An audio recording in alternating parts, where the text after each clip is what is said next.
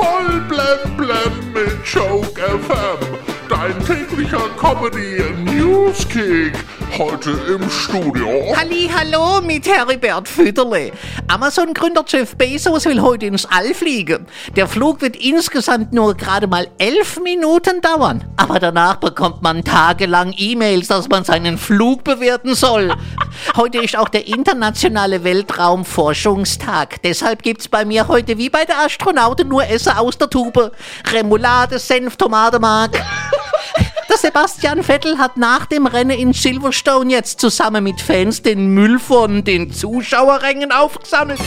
Das ist doch schön, dass ich in der Formel 1 doch noch eine passende Aufgabe für ihn gefunden habe. Oder steht es vielleicht sogar im Vertrag bei Aston Martin drin? Laut einer aktuellen Umfrage will jeder Achte die Großstadt verlassen.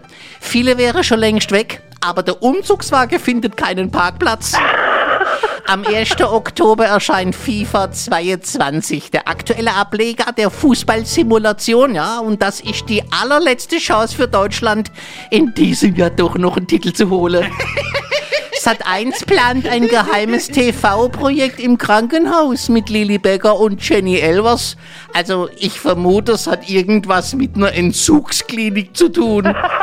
Heute ist auch internationaler Schachtag, denn heute ist der Gründungstag des Internationalen Schachverbandes. Der Verband wurde 1924 gegründet von 16 Bauern, zwei Königen, zwei Damen, die auf vier Pferden kamen. In zehn Jahren sind durch die Gletscherschmelze in der Schweiz 180 neue Seen entstanden. Laut Experten ist das ein sichtbarer Beweis für den Klimawandel in den Alpen. Ich schätze mal, ja, die entstehen auch, wenn wir mal unsere Redaktionskühlschränke abtauen. Kommen wir noch zum Wetter. Kaum ist das Wetter schön, sind alle Bänke im Park besetzt. Eine echte Bankenkrise.